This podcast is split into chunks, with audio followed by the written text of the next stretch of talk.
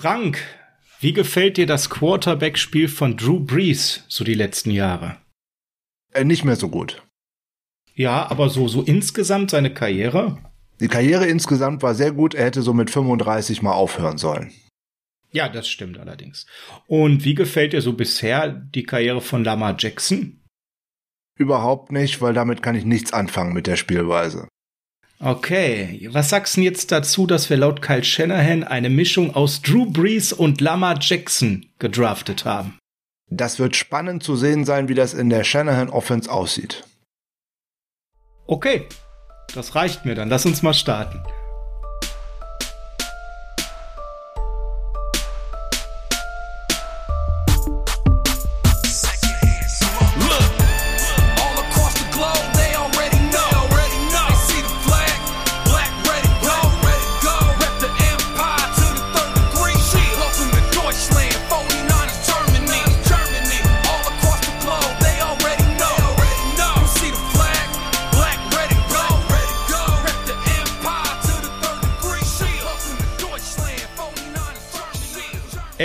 Ist Freitag, der 30.04.2021 und es ist Draft Friday. Herzlich willkommen, schönen guten Morgen vom reichlich mühen Niners Huddle, dem Podcast der 49ers Germany.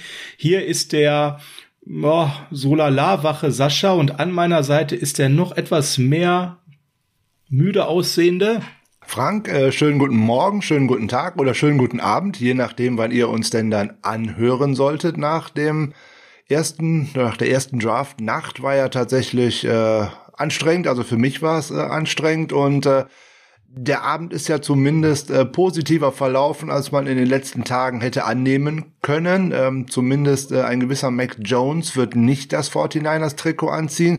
Jetzt waren wir ja hier das bekennende äh, Team Fields und äh, da mussten wir ja auch mit ansehen, wie er an uns vorbeigesegelt ist. Aber in Trey Lance kann man ja tatsächlich vieles, vieles sehen und ähm, ja, besser als Mac Jones, vielleicht sogar in zwei, drei Jahren angenommen besser als Justin Fields, aber das wird natürlich eine Draft-Betrachtung in der Zukunft irgendwann mal zeigen müssen. Also was ganz klar ist, äh, liebe 49ers da draußen, es gibt jetzt immer zwei Teams, wo wir die nächsten Jahre hinschauen werden, neben unseren 49ers. Und das sind die beiden Teams, wo dann im Endeffekt Fields und auch Mac Jones gelandet sind, der ja dann zu den Patriots gegangen ist und dort jetzt der neue Tom Brady werden soll. Und der Herr Fields ist ja ein bisschen gefallen und hat dann die Chicago Bears wach geküsst, die eben ja ziemlich desperated waren im Markt der Quarterbacks viele schlimme Fehler gemacht haben. Wir haben ja auch mal ganz als Zeitnot darüber gesprochen und plötzlich jetzt, wie David Copperfield, eine Lösung aus dem Hut zaubern konnten, durch einen Uptrade plötzlich auch eine Menge Druck dort nehmen können vom Trainerstab mit einem Quarterback, der wahrscheinlich früh hilft, mit einem sehr subtilen Veteran, der ja erstmal die Brücke machen kann, ihn einarbeiten. Auf der anderen Seite ist Fields auch noch mal an ein, zwei anderen Teams vorbeigesegelt, die durchaus Quarterback nehmen können, wie die Falcons oder die Broncos an neun. Wir werden natürlich die Ohren spitzen, ob es da gute Gründe gab, die heute Morgen noch nicht bekannt sind, warum er so ein bisschen gefallen ist. Aber Frank, Herr Shanahan hat eine Pressekonferenz gegeben und hat klar gesagt, in dem Moment, wo man hochgetradet ist, wusste man, dass man Trey Lance nimmt. Mac Jones war ein kompletter Smokescreen. Lustig, oder? Ich glaube gar nicht, dass das zwangsweise so lustig äh, gewesen ist, was ja bis zum Schluss so gewesen sein soll, dass ja nicht mal der CEO Jet York gewusst haben soll, um wen es sich denn handelt, bis wenige Minuten vor äh, dem Pick. Äh, seine sehr, sehr kryptischen und interessanten ähm, Twitter-Tweets lassen da tatsächlich drauf schließen. Oder er ist Teil des großen Plans. Das mag auch auf der anderen Seite äh, möglich sein. So im Nachhinein betrachtet macht vieles, was die 49ers seit dem Uptrade gesagt haben, Sinn weil man hat sich ja tatsächlich auf keinen Kandidaten festgelegt. Man hat gesagt, man möchte Jimmy Garoppolo nicht traden, sondern man sieht ihn äh, in der Saison 2021 beim Team und als Starter. Da haben ja alle, die da irgendwas mit zu sagen haben, auch Adrian Franke bei uns in der Folge gesagt, natürlich müssen die 49ers das sagen. Sie wollen ihn ja traden. Sie möchten ja einen möglichst großen Trade-Value haben. Ich habe damals schon gesagt, ich könnte mir durchaus vorstellen, der geht zumindest als Starter in die Saison hinein, macht vielleicht noch das eine oder andere gute Spiel und ähm, steigert dadurch seinen Draft Value, äh, Trade Value und ähm, das sehe ich jetzt noch viel deutlicher vor uns. Insbesondere, weil man ja in dieser äh, Offseason auch mit ihm hätte nicht machen können, was man wollte, weil nur für diese Saison gilt noch diese, oder für diese Offseason gilt noch diese No-Trade-Klausel, lest es ja nicht mehr.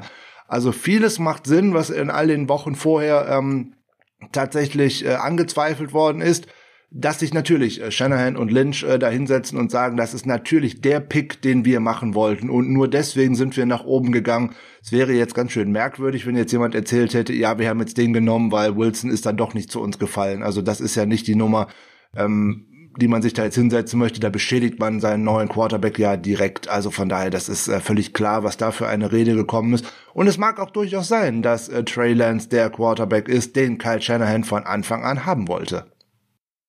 Ja, also er hat es jetzt so geschildert an der Stelle auf KNBA im Interview, ähm, dass er eben zu jeder Zeit eine Gefahr im Spiel ausstrahlt. Und als er einmal dann die Verbindung zu ihm gefunden hat, ja, da ist er. Oder da hat er dann auch gesagt, da sind wir, also das gilt offensichtlich für Lynch und Shanahan wie die Amerikaner es so formulieren, we feel, fell in love with him. Also wir haben uns in ihn verliebt. Das, was du immer wieder auch gerne sagst, wir tendieren als Franchise dazu, uns in einen Brandon Ayuk oder jetzt in einen Trey Lance zu verlieben. He checked every single box, also alles, was da auf ihrem Zettel stand, hat er gecheckt und wurde für gut befunden.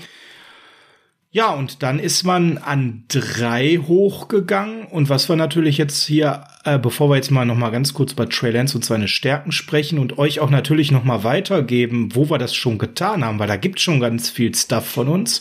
Was wir aber ganz kurz mal besprechen müssen, Frank, gab es da den anderen Trey Lance Runner oder wollte man so auf Nummer sicher gehen, dass man so viel durchlädt an Draftkapital, um auf drei hochzugehen? Trey Lance in den Mocks war eher immer so Ende der Top 10. Man hat den so ein bisschen zu den Panthers, bevor sie für Donald äh, getradet haben, ge geschrieben. Zu den Broncos, die ja jetzt überhaupt nicht im Quarterback-Mark offensichtlich waren oder zumindest nicht mit Fields im Quarterback-Mark. Dort hat man ihn gesehen ähm, und eher nicht an drei sondern die Reihenfolge war ja in den Mocks ganz oft eben Lawrence 1, Wilson 2, Fields 3, bevor dieser Mac Jones Smokescreen aufkam. Sind wir dazu hochgegangen oder was ist so deine Hypothese? Naja, man hat ja äh, direkt nach dem äh, Trade in Interviews schon gesagt, was man ja auch am Montag in der großen Pressekonferenz, wo alle ja Mac Jones draus gelesen haben wollen. Man geht ja immer eine Sache, man interpretiert ja irgendetwas hinein viele Dinge herauslesen. Unter anderem, dass man mit drei Quarterbacks fein wäre. Das hat man ja von Anfang an gesagt. Ich glaube allerdings, diese drei wären eben Trevor Lawrence gewesen, äh, Zach Wilson und dann eben Trey Lance. Und da wird wahrscheinlich weder Mac Jones noch Justin Fields eine große Rolle gespielt haben. Die 49ers haben anschließend ein bisschen Theater aufgeführt. So, ob das jetzt zu teuer ist oder nicht, das wird sich in zwei, drei Jahren oder in vier Jahren mal rausstellen. Ähm, man kann sehen, was mit solches, ein solches Armtalent und auch ein solcher Spieler mit solchen ähm, physischen Voraussetzungen, wie das jetzt gerade bei den Buffalo Bills heranwächst, wie ein zartes Pflänzchen, dass der sich durchaus weiterentwickeln kann, dass das auch gerne mal zwei, drei Jahre dauern könnte. Und ich glaube sogar, dass Lance mehr mitbringt als äh, Allen.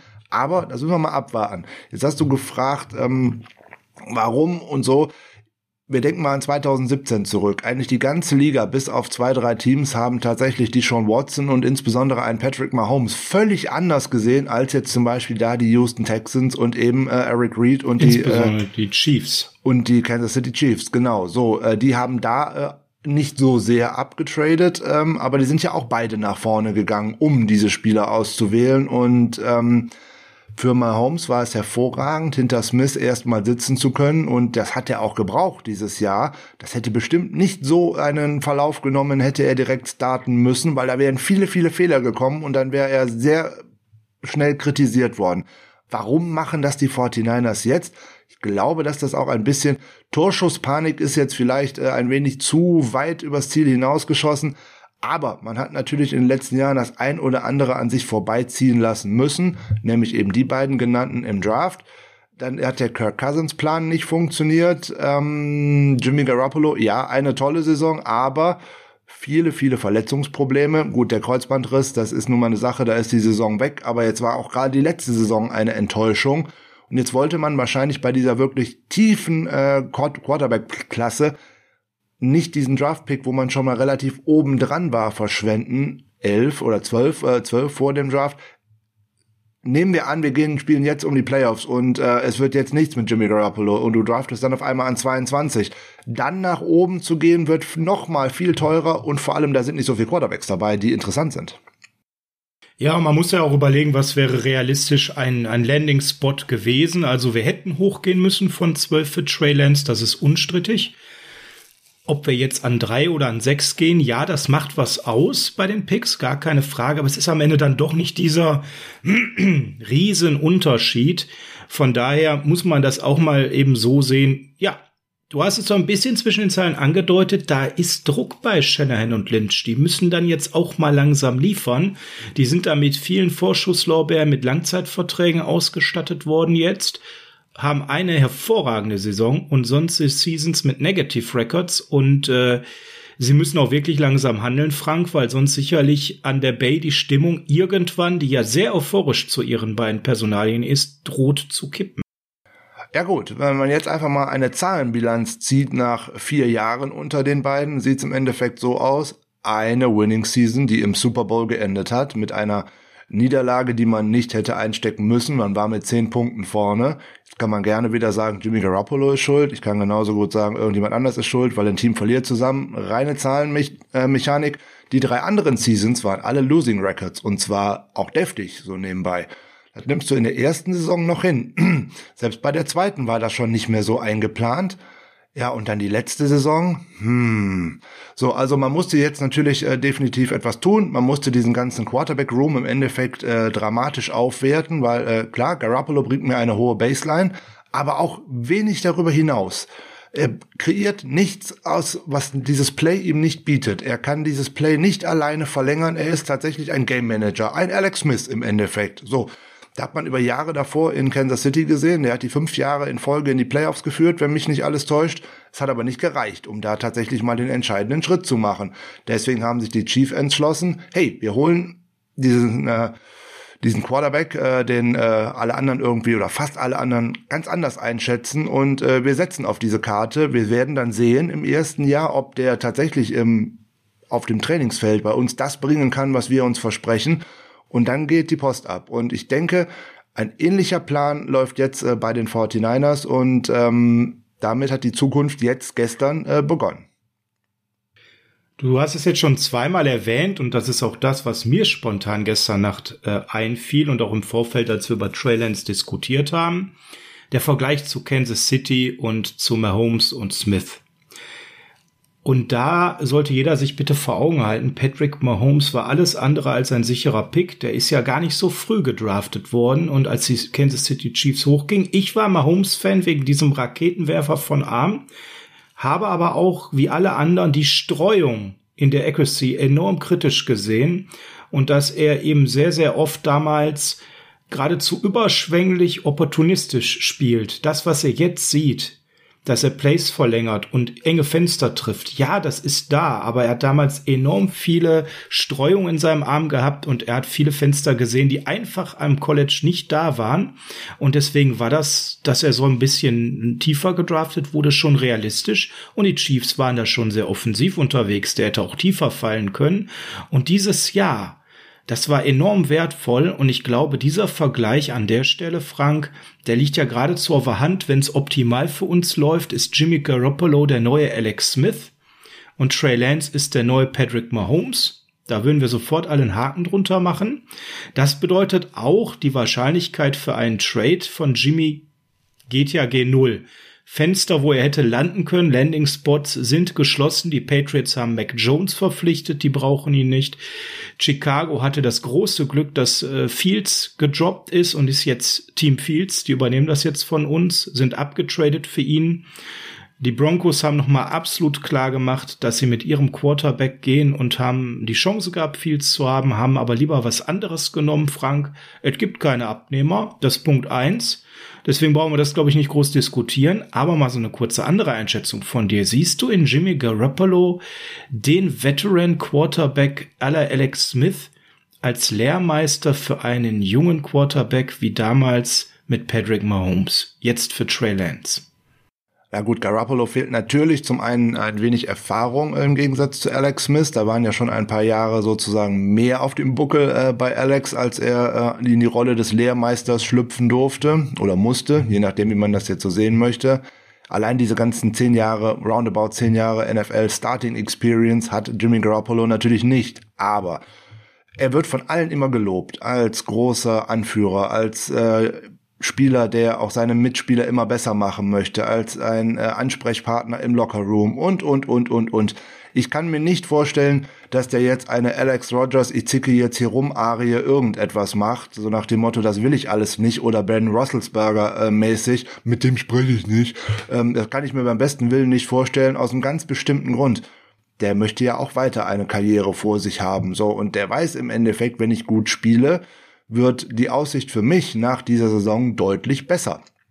Weil dann kann ich irgendwo anders, wo dann mal wieder ein Quarterback gesucht wird, weil das passiert ja bei 5, 6, 8 Teams, wie auch immer, nach jeder Saison aufs Neue. So, spielt der jetzt eine gute Saison bei uns? Zeigt der die, die Qualitäten, über die ich gerade gesprochen habe?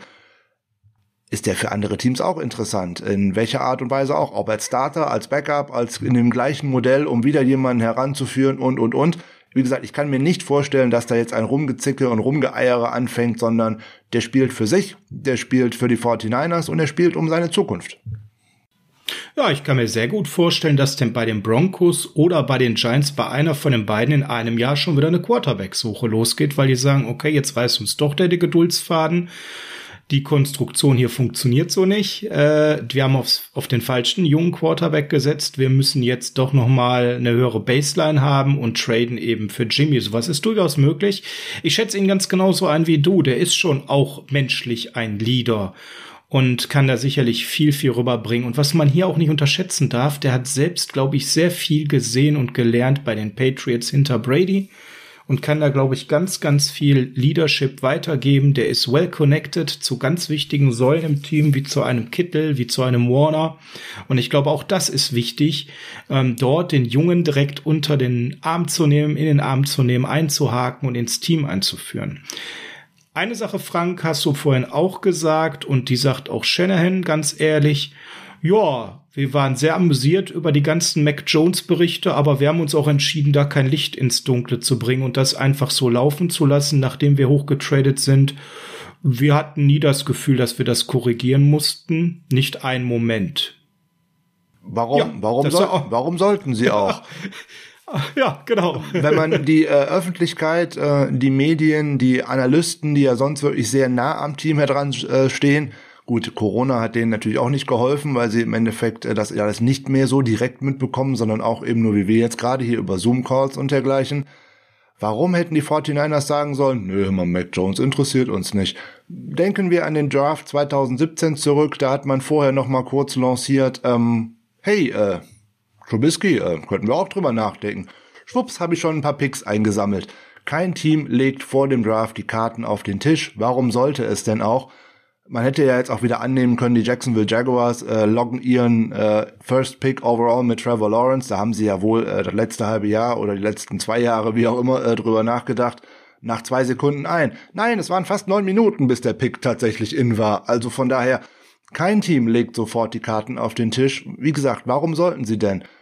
Die guten ähm, New York Jets haben ihre Karten ein wenig auf den Tisch gelegt, weil sie Sam Darnold getradet haben, aber auch nur, weil sie ein gutes Angebot dafür bekommen haben. Hätten die das Angebot nicht bekommen, weil sich ein Team, was gedacht hat, ich bin raus aus der ganzen Nummer, äh, dann doch noch irgendwie absichern wollte. In Carolina wird man jetzt bestimmt denken, so eine Scheiße, warum haben wir das gemacht? Wir hätten ohne einen Uptrade Justin Fields bekommen können. Hat Julian Barsch übrigens in der tollen Draft-Coverage von äh, der Draft.de und ähm, äh, dem Saturday Kickoff letzte Nacht auf Twitch übrigens auch direkt gesagt. Der ist ein wenig verrückt geworden bei der ganzen Nummer, ähm, was ich auch durchaus, ja. was ich auch durchaus verstehen kann. Aber so läuft die ganze Nummer ja. Man weiß immer nicht, was der Schachpartner beziehungsweise die 31 Schachpartner auf der anderen Seite denn tatsächlich alles so machen. Und alles, was in die falsche Richtung geht, warum sollte ich das korrigieren? Man kann man sich ja auch amüsiert zurücklehnen. Niemand hat zum Beispiel gedacht, die 49ers würden Brandon Ayuk nehmen. Das ist auch tatsächlich erst am Draft Day rausgedacht. Gut, Julian Barsch hat es gesagt, aber aus dem Umfeld der 49ers. Der Name Brandon Ayuk war da nicht hoch zu hören. Also von daher, das Team macht das ganz gut, äh, es in eine andere Richtung zu streuen, als es denn dann tatsächlich geht. Und so wird es, glaube ich, auch im Verlauf des Drafts weitergehen. Also Trey Lance wusste tatsächlich erst in dem Moment, wo er gepickt wurde und der Anruf kam, dass er es ist, so zum Thema Geheimhaltung. Ne? Also man hat Trey Lance kein Wort vorher gegönnt. Ähm, und du hast ja gerade auch schon Jet York erwähnt. Äh, Im Endeffekt wussten wirklich nur Lynch und Shanahan die ganze Zeit seit dem Uptrade, so ihre Aussage, wen sie nehmen wollen. Und es gab ja da die Aussage, du hast sie vorhin schon mal zitiert, wir haben drei Quarterbacks, mit denen wir fallen waren. Wir beiden waren uns einig, da ist Trevor Lawrence direkt auf dem Zettel, weil den müsste man blind nehmen, wenn der an drei fällt. Offensichtlich war der zweite Zach Wilson, ähm, der jetzt zu den Jets geht. Und äh, wie gesagt, es wird so sein, wir werden jetzt äh, einige Jahre die Blick auf eben auch dann die anderen Vereine haben, die einen Mac Jones und einen Fields genommen haben, um zu gucken, wie die sich so entwickeln. Wir freuen uns darauf, Frank. Ich würde noch eine Sache gerne äh, zu deiner Eingangsfrage mehr oder weniger noch sagen, ob das jetzt zu teuer war oder nicht. Wenn man tatsächlich auf dem Driver's Seat sitzen wollte für den ersten Pick nach den beiden, die ja relativ offensichtlich gewesen sind in den letzten Wochen, dann musste man das genau machen. Weil sonst hätte dir jeder andere, der es gewollt hätte, den auch noch während des Drafts, also tatsächlich ja auch noch nachdem die ersten beiden Picks gelaufen sind, hätte wegschnappen können. Wenn man denn diese Sicherheit haben wollte, auf diesen dritten Platz zu kommen, um zu sagen, einen von den dreien, Lawrence, Fields oder Lance, die landen bei mir, dann musste ich das machen. So, und dass es dann auch relativ teuer ist, keine Frage. Man hat auch den einen oder anderen Uptrade gestern schon gesehen. Das, was die Bears gemacht haben, war auch nicht günstig. Nein, nein, und wie gesagt, ob ich jetzt an fünf hochgehe oder an drei, macht dann, wir haben ja auch mal die, diese äh, Tabellen damals mal erklärt, das macht keinen riesen Unterschied mehr an der Stelle. Wenn ich dann an fünf hochgehe, kann ich auch an drei hochgehen. Das macht kein Thema. Ist ja auch die Frage, welche Teams sitzen da gerade und wollen die überhaupt darüber verhandeln? Also ich könnte mir gut vorstellen, dass so Cincinnati Bengals von Anfang an gesagt haben, Telefon, klingel doch mal ruhig, interessiert mich überhaupt nicht. Ich nehme meinen Pick da, wo ich ihn immer nehme oder ich habe mir da genaue Vorstellungen gemacht. Fertig. So, an sechs saßen nachher die Dolphins, vorher waren es die Eagles. Die Eagles wussten auch nicht so genau, wo es denn so hingehen sollte. So, und danach waren ja schon die potenziellen Teams, die dir im Endeffekt diese Spieler wegnehmen würden. Also musstest du ja vor die alle kommen. So, und wenn du dir dann safe sicher sein konntest, dass die Jets nicht aus ihrem Spot raustraden, okay, dass die Jaguars das nicht machen würden, völlig klar. So, von daher, teuer oder nicht teuer, das wird man in, in zwei, drei, vier, fünf Jahren irgendwann mal äh, tatsächlich sagen können. Um, wenn man einen von diesen drei Spielern unbedingt haben wollte, die Sicherheit haben wollte, dass mir niemand den übrig gebliebenen wegschnappt, musste ich das machen. Punkt aus, fertig. Ja, Punkt aus, fertig. Bevor wir jetzt mal über Trey Lance sprechen, da ist noch eine ganz wilde Nummer in Green Bay passiert. Da hat nämlich der Herr Rogers keine Lust mehr zum Team zurückzugehen. Das, was eigentlich alle nach dem Draft letztes Jahr erwartet haben, tritt jetzt wohl ein, Frank. Und es gab acht Teams, die mal vorsichtig das durchdacht und oder Green Bay angebimmelt haben. Und darunter waren auch die San Francisco 49ers. Klare Aussage von Kyle Shanahan. Ja, das war Thema. Darüber haben wir gedacht. Und dann verändert er sein Wording. Und dann haben wir eine Konversation gehabt und diese kam zu einem schnellen Ende. Das lässt erahnen, dass man in Green Bay angerufen hat und die haben sofort, wie man auch hört, wie bei allen anderen Teams gesagt, nein, Aaron Rodgers wird nicht gedraftet. Und getradet. Leute, jetzt sag ich, äh, getradet, genau. Und jetzt sag ich ganz äh, an der Stelle ganz ehrlich, Gott sei Dank, weil es gibt da ein großes Aber. Ey, der MVP ist available, das muss man dann prüfen. Das hat Kyle Shannon auch so ganz klar gesagt. Oder nein, in dem Fall war es Lynch. Da bin ich voll bei Ihnen. Dass der sauteuer ist, das ist schon mal die erste Riesenherausforderung. Deutlich teurer als ein Jimmy. Das heißt, wir hätten richtig Salary noch ordentlich reingeballert. Ja. Aber ich habe da ein ganz großes anderes Aber. Das ist das Alter von Aaron Rodgers. Und wenn ihr jetzt denkt, jo, man könnte doch einfach Jimmy gegen A-Rod traden, bisschen was drauflegen, äh, Ich glaube, Frank, das wäre sehr teuer gewesen, was man da hätte so drauflegen müssen und nicht nur ein bisschen was. Für einen deutlich älteren Quarterback, der jegliche Bereitschaft vermissen ließ, im letzten Jahr seinen Nachfolger einzuarbeiten. Nicht ganz so provokant wie ein Big Ben das gemacht hat, aber auch bei Rogers war jetzt nicht zu hören, dass äh, der Herr Love sein neuer Kumpel ist, mit dem er um die Häuser zieht. Wie hast du das denn erlebt und wie äh, siehst du da meine Meinung? Teilst du die oder siehst du das ganz anders? Ja, dass der gute Aaron Rodgers das nochmal irgendwann den Green Bay Packers zurückgeben würde, dass er mit dem äh, Draft 2020 nicht so zufrieden gewesen ist, da habe ich die ganze Zeit schon drauf gewartet. Und ähm, aus seiner Sicht, wenn diese ganze Geschichte tatsächlich wirklich so stimmt, dass das jetzt erst in den letzten ein, zwei Tagen gewesen ist, muss man ja sagen, dass ein Spieler, der mit 37 Jahren schon knapp 20 Jahren in diesem Geschäft ist, es doch einfach völlig falsch angefangen hat, weil dann hätte er sich direkt nach dem Ausscheiden hinstellen müssen und sagen müssen, ich komme hier nicht hin zurück, weil dann wäre ein ganz, ganz anderer Druck auf den Packers gewesen und dann wäre vielleicht auch Bewegung in die Sache hineingekommen.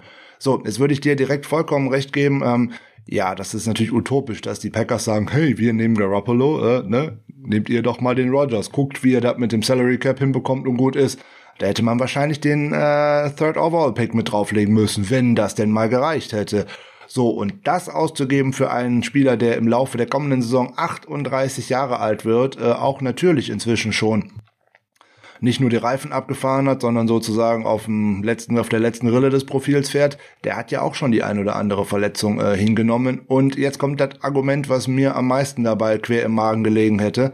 Was mache ich denn um Gottes Willen, wenn der nach einer Saison keine Lust mehr hat?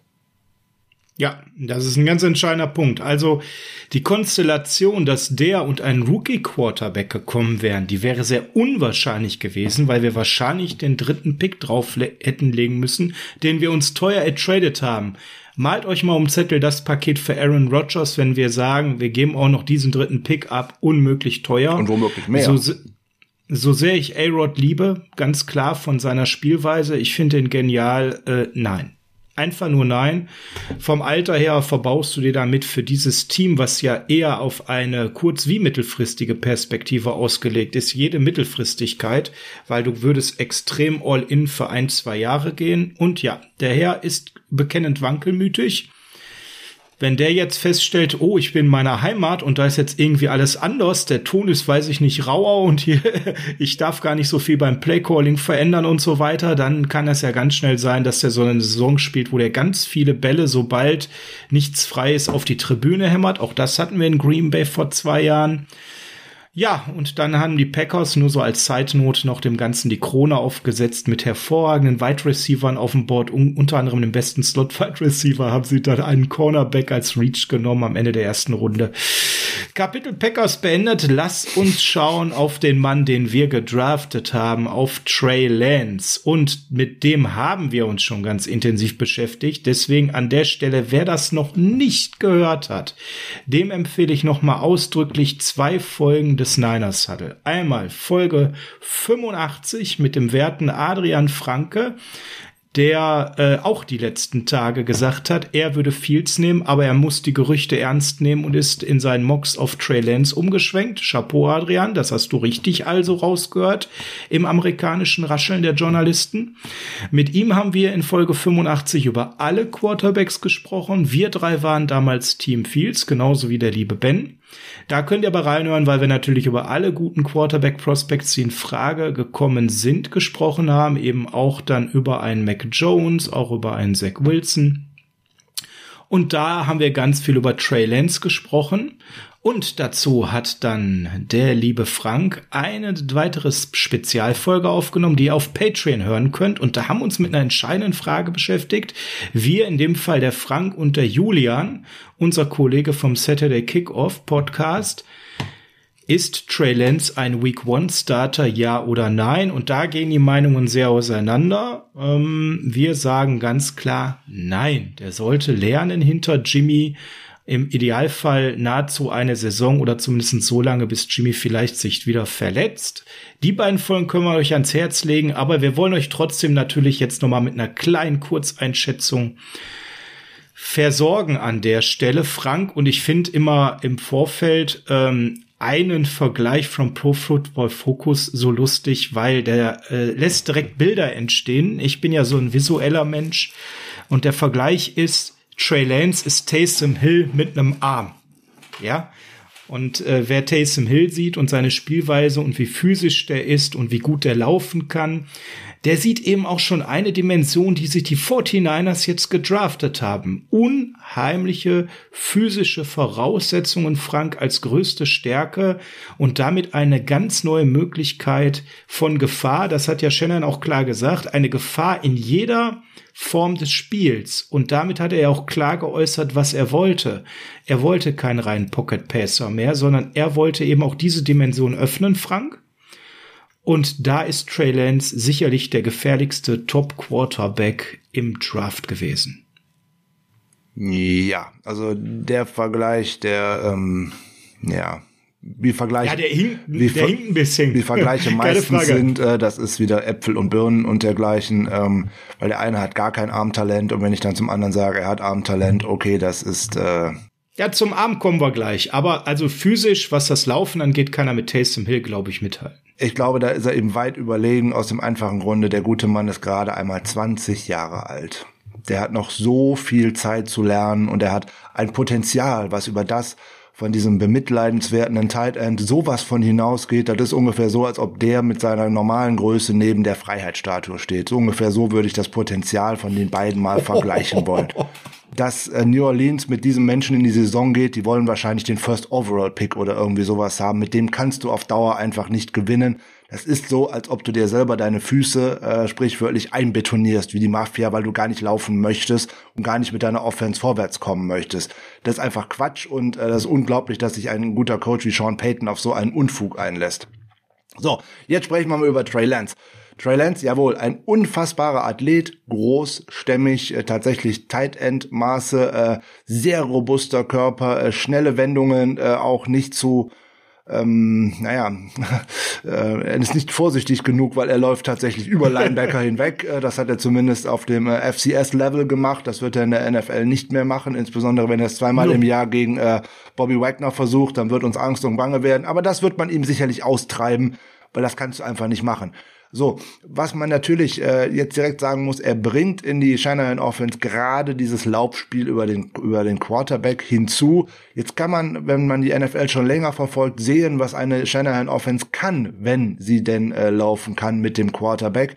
Schaut euch mal die erste Saison von Robert Griffiths dem Dritten an. Also von daher, das war schon spektakulär und auch mit der Saison von Washington hat vor der Saison da keiner gerechnet. Dummerweise hat eine Knieverletzung von RG3 die ganze Nummer dann wirklich äh, jäh beendet. Ähm, nicht nur mit dem Playoff aus, sondern eigentlich auch mit einem Aus von seiner Karriere.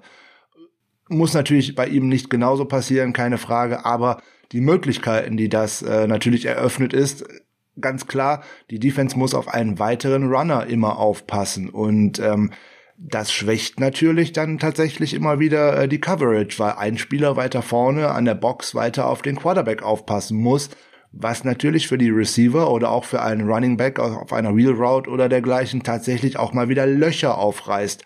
Das ist ja der Gedanke dahinter, warum alle oder viele Teams in der NFL inzwischen den reinen Pocket Passer abschaffen und einen mobilen Quarterback da hineinpflanzen, eben um noch unvorhersehbarer zu sein, um eben noch mehr die Defense zu fordern, um es noch mehr auseinanderzuziehen und ähm, das ganze Feld beackern zu können.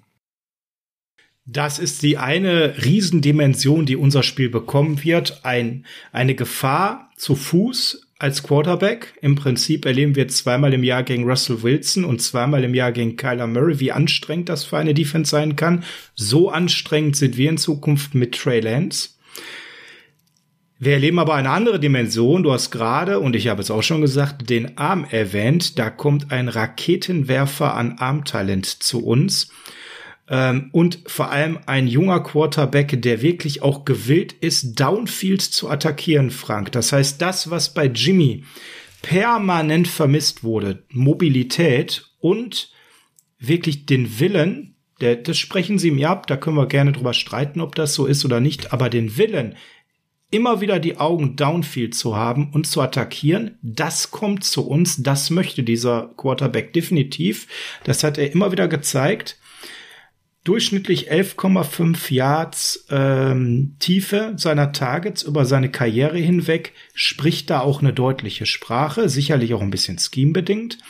Aber es ist eine Dimension, die unserem Spiel zumindest nicht schaden wird, auch wenn es nicht primär natürlich unsere erste Art zu spielen sein wird, Frank.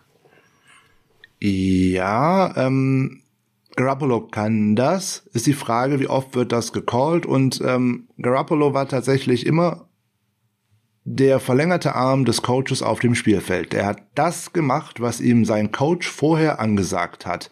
Nicht mehr, aber auch nicht weniger wenn er denn tief werfen konnte. In der Super Bowl-Saison hat es ja sogar sehr, haben wir auch nicht sonderlich häufig tief attackiert, aber wenn, war es immer sehr gut. Das muss man auch mal fairerweise sagen. Das wird immer auf ja. den einen Ball reduziert, der im Super Bowl nicht angekommen ist. Die anderen Bälle, mit einem gleichen Ball hat man übrigens äh, mehr oder weniger ähm, die New Orleans Saints geschlagen. Das war ja auch ein Deep Ball auf Emmanuel Sanders, der da angekommen war. Also von daher, das bin ich mir nicht so sicher, ob das nur an Garoppolo äh, gelegen hat, weil einen Arm hat er auch und tief werfen kann der auch. Ist die Frage, werden diese Plays gecallt oder nicht? Habe ich die Spieler dafür oder nicht? Ja, hatte man vielleicht eventuell nicht so ganz mit ähm, oder mit Garoppolo. Das sollte ja mal so ein Marquis Goodwin oder sowas sein, so ein Speedster, der das Feld öffnet. Der hat nur eher die Weitsprunggrube geöffnet oder irgendwas anderes. Auf jeden Fall nicht das Feld, weil er da war ja so selten drauf für die 49ers, gerade in dem Jahr, wo man ihn dann tatsächlich mal gebraucht hätte. Trey Lance ist da etwas eine andere Nummer. So die äh, Zahlen aus der FCS äh, würde ich immer hier und da nicht überbewerten, weil das Talentlevel ist darunter natürlich schon schwierig er bringt jetzt ganz viel mit, insbesondere, wie du richtig gesagt hast, nicht nur, dass er laufen kann, sondern dass er auch das Feld wirklich tief attackiert, so und ähm, in der 2019er Saison, die ja im Endeffekt seine äh, Sample Size ist, weil 2020 war ja nur ein Spiel äh, aufgrund der Corona-Pandemie und äh, das war ja auch mehr ein, ein Schaukampf, um es jetzt mal so zu, zu nennen. Aber in der 2019er Saison hat er ja tatsächlich 20 von 53 tiefen Pässen angebracht und das ist eine verdammt gute Quote, also die auch mehr als 20 Air Yards hatten für 807 Yards und 12 Touchdowns. Also das ist eine Nummer, wenn du sowas in deinem Spiel hinzufügen kannst, dann passt das schon sehr gut. Jetzt haben wir den ein oder anderen Spieler, der auch gerne mal tief gehen kann. Das fängt an mit George Kittle, da haben wir das schon häufiger gesehen. Wenn dann auch noch Brandon Ayuk dazukommt und wer weiß, was noch in dem Wide Receiver Core passiert. Ziele wären da der hat, die, hat den Willen, die zu treffen und vor allem, der kann das auch auf Plattform werfen. Also wenn er auch tatsächlich sich mal ein bisschen Zeit noch erkaufen muss aus dieser Pocket heraus, das kann Garoppolo nicht und das würde man ihm auch nicht beibringen können. Und was man nicht vergessen darf, du hast gerade schon mal ein bisschen über sein Umfeld gesprochen, dass er 2020 quasi gar nicht gespielt hat. Da übrigens auch von Shannon eine klare Aussage. Ähm, hätte er 2020 gespielt, wäre er davon ausgegangen, dass er noch viel höher gehandelt worden wäre. Und dann wäre die Frage gewesen, wäre der überhaupt noch an drei äh, verfügbar gewesen? Also so hoch schätzt Schenner ihn ein, ist natürlich Spekulation, aber das ist vielleicht auch noch mal so als Zeitnot ganz wichtig. Die haben äh, in seinem Team sehr viel Laufspiel gehabt, Frank. Und er hat gar nicht so viel Passspiel spielen dürfen, durchschnittlich 18 Pässe pro Spiel. Und ich finde, das ist etwas, wo er immer kritisiert wird. Der hat nicht so viel Passing-Erfahrung. Ich sehe das mal von einer anderen Variante, dass wir nämlich ja auch sehr, sehr gerne laufen. Dass wir einen Quarterback brauchen, der trotzdem voll fokussiert und connected zum Spiel sein muss, wie es Jimmy dann immer auch war. Und dann aber wirft, wenn es von ihm verlangt wird. Also hier sehe ich eher, dass er schon eine gewisse Erfahrung mitbringt bringt, seinen Passing-Willen zu zügeln, zurückzuhalten, aber dann abzurufen, wenn der Call dafür kommt. Wie siehst du das? Ja, das kann man entweder so sehen oder man macht die Schatulle von der anderen Seite auf und sagt, ja, da gehört aber auch eine gewisse Erfahrung zu mit den äh, mit dem Werfen. Umso mehr Bälle ich geworfen habe, umso mehr äh, äh Repetitions ich damit gemacht habe, umso besser wird das Ganze das wird die Zeit einfach zeigen. Und ähm, wie gesagt, haben wir am Anfang schon äh, drüber gesprochen, der ist gerade 20 Jahre alt. Es gibt oftmals Spieler, die kommen mit 23 oder mit 24 in die Liga. Der ist 20 Jahre alt. Der wird noch so viel lernen können. Shanahan bekommt jetzt den Quarterback, den er sozusagen nach seinem Gusto modellieren kann und äh, das wahrscheinlich auch tun wird. Mit Rich Scangarello zum Beispiel. Jetzt hat der äh, gute Trey Lance aber auch in der vergangenen Saison nicht zu Hause gesessen und hat Däumchen gedreht oder sowas. Der hat mit einem Quarterbacks-Coach gearbeitet, nämlich mit einem gewissen Herrn Beck. Wer Herrn Beck kennt, der weiß, dass es da eine ähm, größere Verbindung zu einem gewissen Kyle Shanahan gibt. Der war nämlich auch mal Coach unter ihm. So, ding, ding, ding. Äh, man kann jetzt mal darüber nachdenken, was die da wohl gemacht haben. Und äh, Sample Size ist auch noch so ein interessantes äh, so eine Sache, die ihm gerne angekreidet wird, nämlich nur so wenige Start-Erfahrung und dergleichen. Man hat letztes Jahr einem gewissen äh, Quarterback zuge jubelt und äh, ihn auch vorschnell vielleicht ausgerufen zum neuen Star der Liga. Ich spreche von Joe Burrow. Viel mehr Starts hat der auch nicht auf dem NCAA-Level gehabt. Und auch Mac Jones, den jetzt viele von den amerikanischen Journalisten äh, unbedingt zu den 49ers äh, schreiben wollten, ähm, der hat auch 17 Starts am College gehabt, so nebenbei. Das sind genauso viele wie eben Trey Lance. Also von daher, nur weil der da mehr werfen durfte und es eigentlich auch musste, so nebenbei, also wäre eine ganz anders angelegte Offense gewesen. Also von daher Zahlen immer nicht überbewerten. Die Arbeit beginnt jetzt. Die Arbeit beginnt jetzt und ich will aber noch das letzte Positive äh, erwähnen, was er mitbringt. Und das finde ich für einen 20-Jährigen besonders bemerkenswert. Und ich weiß, dass das etwas ist, was du sehr zu schätzen weißt, weil du hast dich über zum Beispiel Fumbles zu Recht in der letzten Saison immer wieder massiv aufgeregt. Der Junge ist jemand, der keine Picks wirft, der fast keine Turnovers produziert, der den Ball sehr sicher hat, sehr wenig schlechte Entscheidungen auf Tape hat sehen lassen. Natürlich müssen wir über das Competition Level reden, gar keine Frage. Das ist der Knackpunkt. Das war nicht so ausgeprägt, aber zumindestens hat er nicht die Tendenz, obwohl er viel läuft, viel zu fummeln und äh, dort schlechte Entscheidungen zu treffen. Du hast gerade schon erwähnt, was die Dimension der schlechten Entscheidung ist. Wir müssen ein bisschen Sorge haben, dass er versucht, durch Bobby Wagner und KJ Wright einfach durchzulaufen, die ihn dann mal eben lecker in so ein Sandwich einpressen werden. Das ist vielleicht nicht die gute Idee, deswegen soll er ja auch ein Jahr hinter Jimmy sitzen bleiben und mal erleben, ne, was dann da eben für Gewichte in welcher Geschwindigkeit auf ihn zukommen. Aber wir sollten es erwähnen, Frank, an der Stelle, dass da zumindest potenziell ein sehr sicherer Quarterback zu uns kommt. Eine Sache ist der große Kritikpunkt an der Stelle, ähm, neben sicherlich dem fehlenden Competition-Level, der fehlenden Erfahrung, nämlich, dass er doch eine gute Streuung im Arm hat, Frank. Ähm, wie sehr kann man denn da an der Stelle, du hast ja gesagt, dass die Deep Balls eigentlich ziemlich zuverlässig geworfen werden, aber wie sehr kann man denn da momentan aufgrund des vorliegenden Datenmaterials überhaupt was zu sagen? Ja, da fehlt einem natürlich die ganze Saison 2020 und so ein Pro Day sagt natürlich überhaupt nichts über diese ganze Nummer aus. Äh, Pro Days sind inzwischen in dieser Saison genauso lachhaft wie alle Mock Drafts, weil die haben nämlich auch alle gezeigt, alle, jeder, der da sich vorher Gedanken drüber gemacht hat, das ist ganz schön äh, in die Buchse gegangen, nämlich irgendwie bei allen, die das, auch die Großen, die das so vorher gesagt haben, wie diese Boards fallen. Ich glaube, es ist schon mal ganz gut zu sehen, wenn der tief gut und präzise werfen kann und man da auch ein ordentliches Fenster trifft, dann wird es ein bisschen an der Feinmotorik äh, liegen oder an dem genauen Ablauf, warum das nicht ganz so gut funktioniert hier und da im Intermediate Passing Game. Also da wird man ihm noch sehr, sehr viel coachen können. Nochmal, der ist 20 Jahre alt diesen Schritt, das jetzt zu verfeinern, wäre genau jetzt dieses College-Jahr 2020 oder auch noch das jetzt kommende 2021 gewesen, weil der ist ja gerade mal Redshirt Sophomore. Der hätte also noch zwei Jahre College spielen können, so nebenbei. Der braucht diese Zeit auch noch, um das zu lernen. Auch ein Mahomes konnte das Ganze nicht sofort, als er aus der, aus dem College rausgekommen ist. Es hat einen Grund gehabt, warum der äh, ein Jahr lang hinter äh, Alex Smith gesessen hat und nur ein Spiel gemacht hat, nämlich das, was völlig bedeutungslos gewesen ist für die äh, Kansas City Chiefs und das war auch nicht gut. Nee. Jetzt mal den Haken an Trey Lance nein, an der Stelle. Nein, nein, ein paar Fakten. Es gibt doch so ein paar schöne Zahlen, die muss man unbedingt noch zu Trey Lance anbringen. Einmal kurz Luft holen. Trey Lance ist der 44. Quarterback, den die 49ers in ihrer Team-Historie gedraftet haben. Hm. Er ist der 86. First-Round-Pick, den die 49ers gedraftet haben. Hm. Er ist der, äh, der achte First-Round-Quarterback und der erste seit Alex Smith. Gut. Die 49ers haben schon mal äh, sofort ähm, Quarterbacks an drei gedraftet. Das waren unter anderem mal äh, Title und Brody, also da kann man ganz gut mit leben. Es gibt 40 Spieler von seinem College, die tatsächlich in einem aktuellen äh, NFL-Roster stehen. Also das könnte man hier und da mal ähm, unterschätzen, dass die Bison eigentlich auch ein ganz gutes Team sind, obwohl sie halt eben nicht wie Alabama so im Mittelpunkt stehen. Aber in den USA sieht das schon ein bisschen anders aus äh, als bei uns. Er ist der 20. Spieler von North Dakota State, äh, der überhaupt mal gedraftet worden ist. Wow. So, und äh, er ist überraschenderweise der erste von North Dakota State, den die 49ers gedraftet haben. So, ich komme gleich zu Ende mit den ganzen Statistiken. ähm, es gibt zwei Quarterbacks, äh, die es tatsächlich vor ihm auf ein NFL-Roster geschafft haben. Der eine ist Carson Wentz, der nächste ist Easton Stick, also tatsächlich auch erst äh, relativ frisch.